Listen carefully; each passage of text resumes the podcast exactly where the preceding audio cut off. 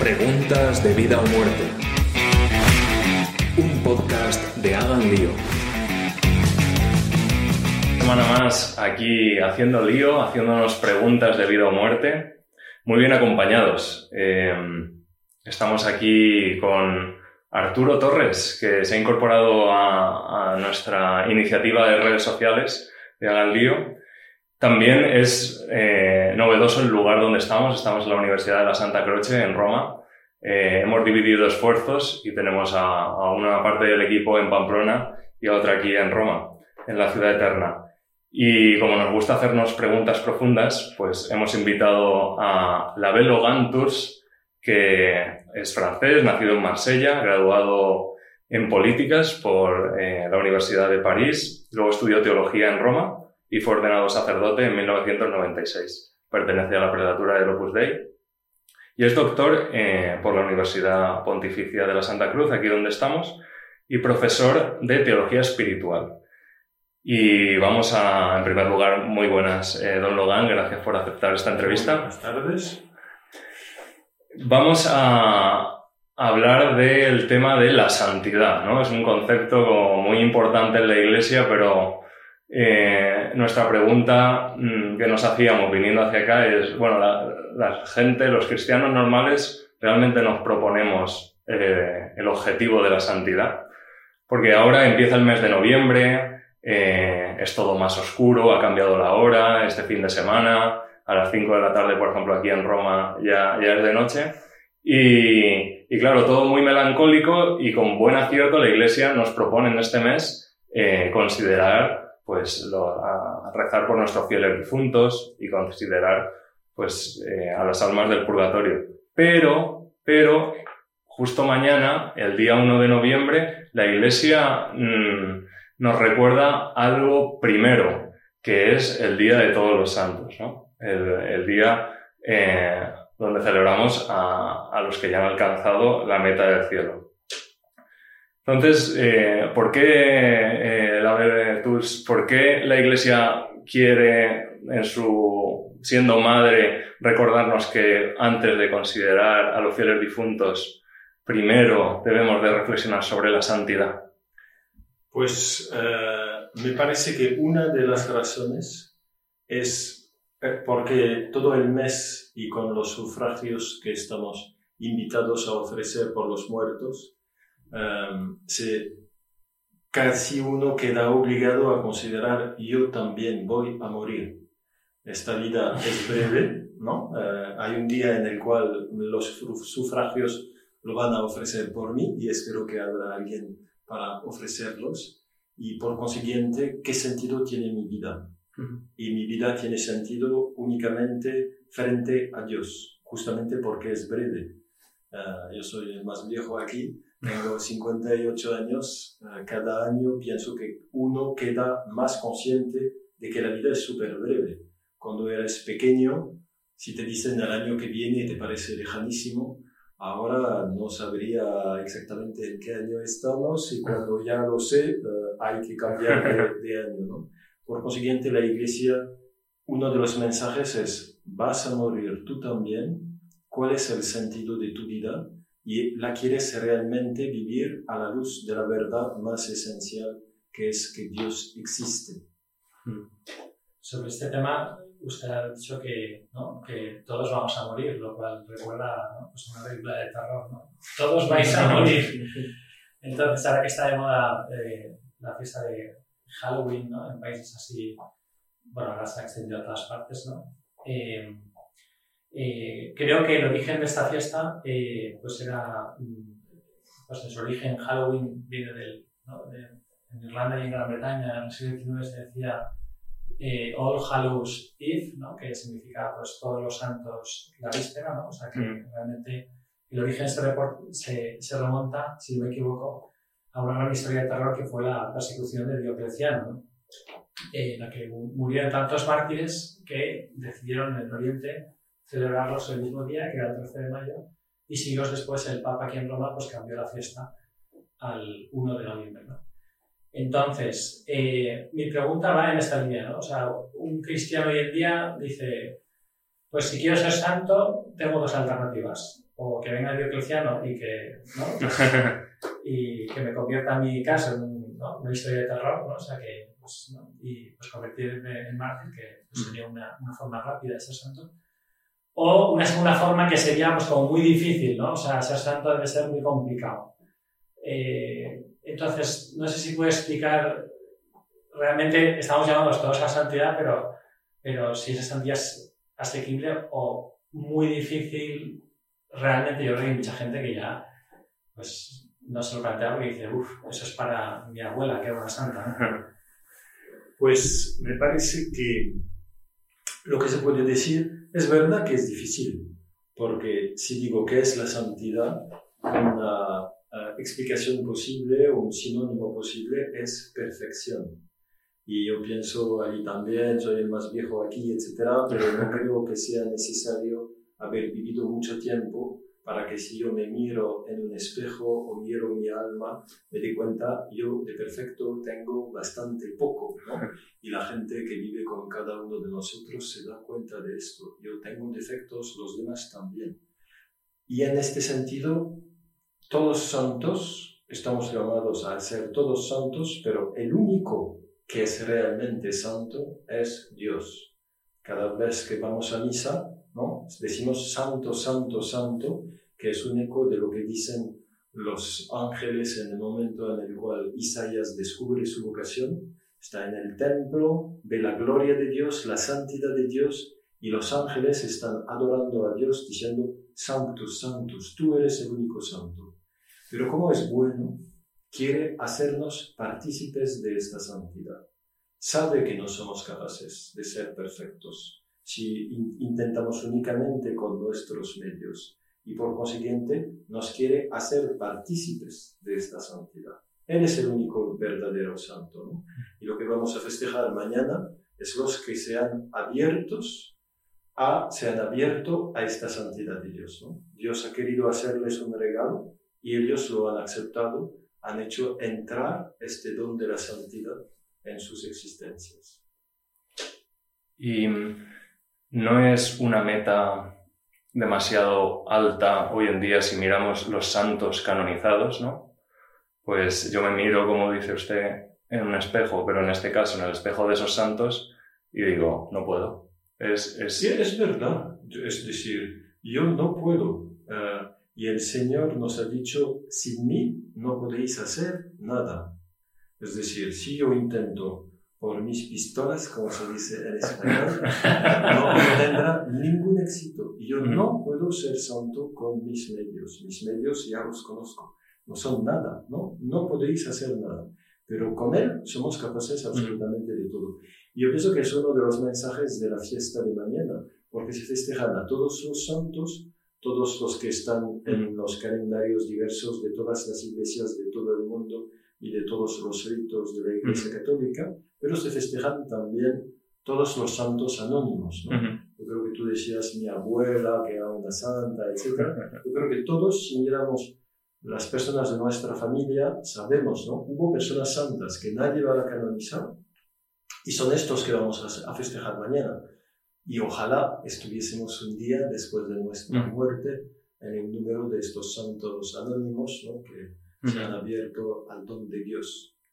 Entonces, la santidad, más que hacer cosas extraordinarias, es dejarse hacer por Dios. Sí, eh, entiendo. Entonces, ¿cómo me dejo hacer por Dios santo? ¿no? Porque también entiendo que mi libertad interviene en, esa, en ese camino a la santidad. Absolutamente. Es un don, pero no es algo que nos transforma en marionetas. ¿no? Aquí hay un jardín público donde eh, cerca de aquí, donde hay eh, teatros para niños con marionetas, ¿no? Y no es que Dios diga, yo quiero que seas santo, tomo los hilos de tu vida y ahora haces lo que te digo, ¿no? Como decías con razón, yo soy libre y Dios me, Dios me da el don de la santidad pero yo puedo no utilizarlo, ¿no? dejarlo como en el banco, encerrarlo, uh, ya está el don de la santidad, qué bonito, pero no lo utilizo.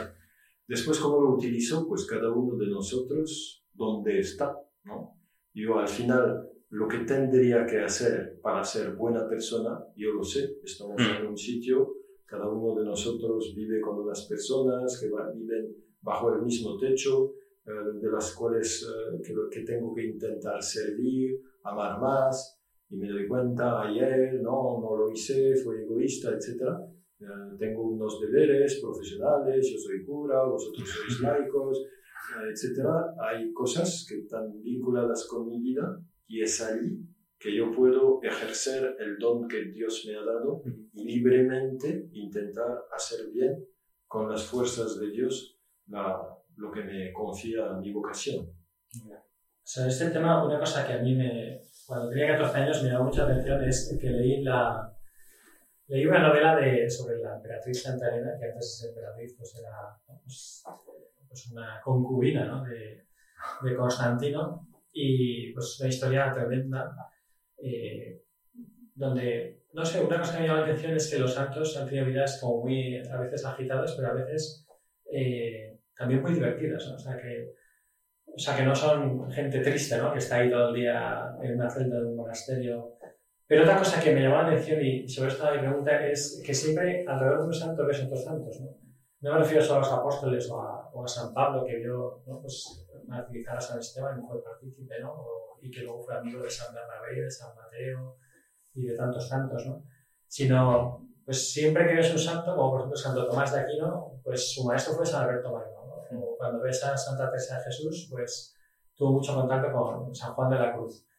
Y así sucesivamente, ¿no? Entonces, esto que decía Benedicto XVI de nadie se salva solo, eh, pues eso a mí me llama la atención porque digo, pues una estrategia para ser santos sería buscar ahora en mi clase o en mi casa o en mi ciudad algún santo y pegarme a la rueda, ¿no? Invitarme a una cerveza todos los días y ¿no? pues hacer como Santo Tomás con San Alberto o como San Juan de la Cruz con Santa Teresa y, y decir, bueno, pues me pego a la rueda de esto. Entonces, pero claro, yo salgo a la calle y no sé quién es santo. Entonces, ¿cómo huele un santo? Esa es mi pregunta. Bueno, yo diría, justamente como el único santo es Dios, el que tengo que invitar a una cerveza cada día es Dios, y por consiguiente intentar tratarlo. ¿no? La- la- las personas, el primer santo que ha tenido amigos santos es Cristo, ¿no? y porque ha tocado a las personas, como se ve en el Nuevo Testamento, les cambia la vida. Y ahora Él nos toca en los eventos y sobre todo en la misa en ese sentido, eh, tu intuición de yo quisiera saber dónde están los santos en Roma y estar con ellos, pues yo tengo que estar delante del Santísimo Sacramento, yo tengo que ir a misa, dejar Dios eh, que, que tocarme en el sacramento de la penitencia, en el sacramento de la Eucaristía. Por consiguiente, allí sí, ¿no? que tengo que estar y allí sí, ¿no? como las personas que les gus- les gusta tomar el sol, ¿no? Tú eres de Valencia, hay mucho sol, etc. Hay gente que le gusta tomar el sol. Pues nosotros tenemos que ponernos al sol de Cristo, que nos dé su fuerza, que nos dé su, su santidad. Después, en esta vida nadie es santo. Es decir, yo, no, te, quizá te podría, estás en Roma, te dicen, tal persona es súper santo, ¿no? Y quizá después se descubre que no lo era, ¿no? Mm. Los santos se sabe solo después de su muerte. Por consiguiente, la, la, la cosa es intentar hacer lo que puedo hacer y intentar ser fiel hasta la muerte. ¿no? Esto, porque nadie es santo. Todo el mundo Ujú. puede cambiar, errar. ¿No? Judas, ah, y Judas, como lo dice muchas veces el Papa, ah, quizá cuando se ahorcó, al final se dio cuenta de que estaba Ujú. haciendo un error y quizá se arrepintió y lo encontremos en el cielo. Pero es verdad que los, los santos mm, para, para cosas concretas o para momentos concretos de nuestra vida nos dan mucha luz. Eh, en el sentido de ser modelos, por un lado, es decir, bueno, qué actitud ha tenido esta persona en este momento tan duro de su vida. eh, y luego también de, ser intercesores, ¿no? O sea, podemos dialogar con ellos, podemos rezar, podemos eh, hablar, intercambiar oraciones, oye, tengo un examen y, y te rezo porque creo que puedes realmente actuar ahora, ¿no? Te ne- necesito. Entonces, ¿en qué sentido podemos confiar en los santos eh, del cielo para ser compañeros de camino de, nuestra santidad. Y luego también me gustaría si pudiera poner algún ejemplo concreto de, de algún santo que un momento, no sé, en un momento difícil, pues haya sabido superar la dificultad pues, de forma santa, ¿no? que no es tanto heroica. Así que, como yo tengo una memoria de, de pez rojo, como se dice en francés, ¿no? que da la vuelta y que ya se olvidó, tú me, la pregunta era... Santos modelos intercesores. Santos ah. modelos intercesores. O sea, modelos, sí, es verdad, y por esto vale la, porque los santos son modelos, vale la pena leer vidas de santos. También porque el Espíritu Santo se sirve, quizás es un santo de otro siglo, de otro tipo de vocación, y vida aparentemente no tiene nada que ver, pero al final es una persona limitada, pecadora, pequeña, como lo soy yo, y ver cuando en una situación concreta esta persona reacciona heroicamente porque se deja tocar por Cristo y es capaz de ser perfecta, de ser santa, de ser buena en esta situación, esto me puede hacer pensar en una situación un poquito análoga que está en mi vida. En el sentido, conocer la vida de los santos es muy útil. En, Italia, donde estamos, ah, hay muchísima gente que tiene una gran devoción a Padre Pío, ¿no? y que cuando hay, que es un santo con un montón de cosas extraordinarias, capacidad de estar en dos lugares ah, al mismo tiempo, bilocación y todo lo que quieres, ¿no? estigmatas, etcétera, etcétera, era capaz de leer en las almas, decir, tú no me has dicho esto, yo lo veo, etcétera, etcétera, pero la gente le tiene una confianza total y manifiesta en su trato con las almas que están aquí, estamos aquí abajo, cuánto es digno de esta confianza, ¿no? porque intercede y sigue haciendo muchos milagros. ¿no? ¿Y qué santos? Pues yo creo que cada uno tiene que encontrar los suyos. Ah, hay muchísimos, cada día hay un libro litúrgico que se llama El Martirologio, donde hay cada día una pequeña selección y cada día son unos 20, 30 y no son todos los que se festejan todos los días porque son muchísimos. Ah, pero en ese sentido cada uno me parece por razones uh, de país, ¿no? En mi país hay mucha devoción a tal santo, tal santa, en todas las iglesias hay tal santo, tal santa, hay gente que está vinculado con la historia de, mi familia o santos que descubro, ¿no?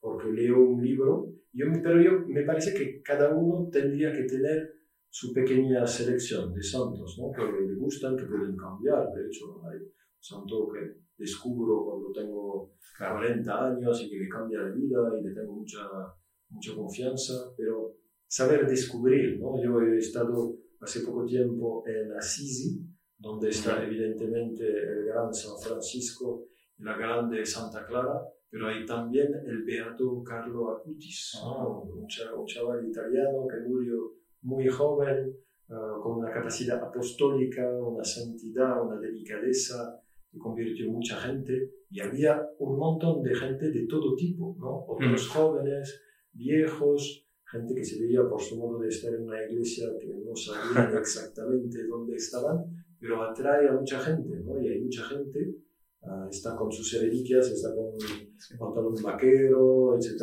El cuerpo incorrupto, ¿verdad? Esto es, bueno, oh. sí, sí, incorrupto le han puesto bueno. algún producto para que se conserva un poco. el hecho es que la gente tenga confianza y hay mucha gente que, porque es un chaval que, vestido como uno que puedes encontrar ahora en la calle delante de la universidad, que se reconoce en él y que le tiene confianza. En ese sentido, me parece que vale la pena, además de la Virgen, que no sé si se ve, pero que está detrás de nosotros, pero que cada uno tenga los suyos, mis santos, mis amigos en el cielo. Eh, yo tengo una pregunta es, eh, usted tiene una asignatura que da aquí en la universidad, eh, que es identificación con Cristo teología de identificación con Cristo. ¿Es esa la esencia de la santidad? Sí, me parece que se puede decir. Justamente porque el único santo es Dios, el único santo que es Dios ha querido entrar en nuestra historia tomando nuestra carne, eso lo vamos a festejar dentro de pocas semanas en, en, Navidad, la encarnación, el hecho de que Dios ha tomado nuestra carne y por consiguiente ha hecho visible su santidad. ¿no? Pues si quiero saber cómo ser santo, pues el primer santo que tengo que mirar es él, porque todo lo que hacía era manifestación de su santidad, porque Dios es santidad. Por consiguiente, ah, por consiguiente, ya no me acuerdo de tu pregunta, eh, identificación con Cristo. Sí, sí se puede decir que la santidad es identificación con Cristo. Y por, por esto es tan importante tener trato con Él, ¿no? intentar amarle, uh, ser personas que conocen bien el Nuevo Testamento. Varias veces en San Pedro el Santo Padre ha hecho distribuir evangelios ¿no? a la gente para que lo tengan. Y dice muchas veces, ¿no? vale la pena tenerlo cerca, en el teléfono, etcétera, ser personas que conocen bien, que vuelven al Evangelio, que conocen bien la vida de Cristo y que se dejan tratar por Él presente en la Eucaristía.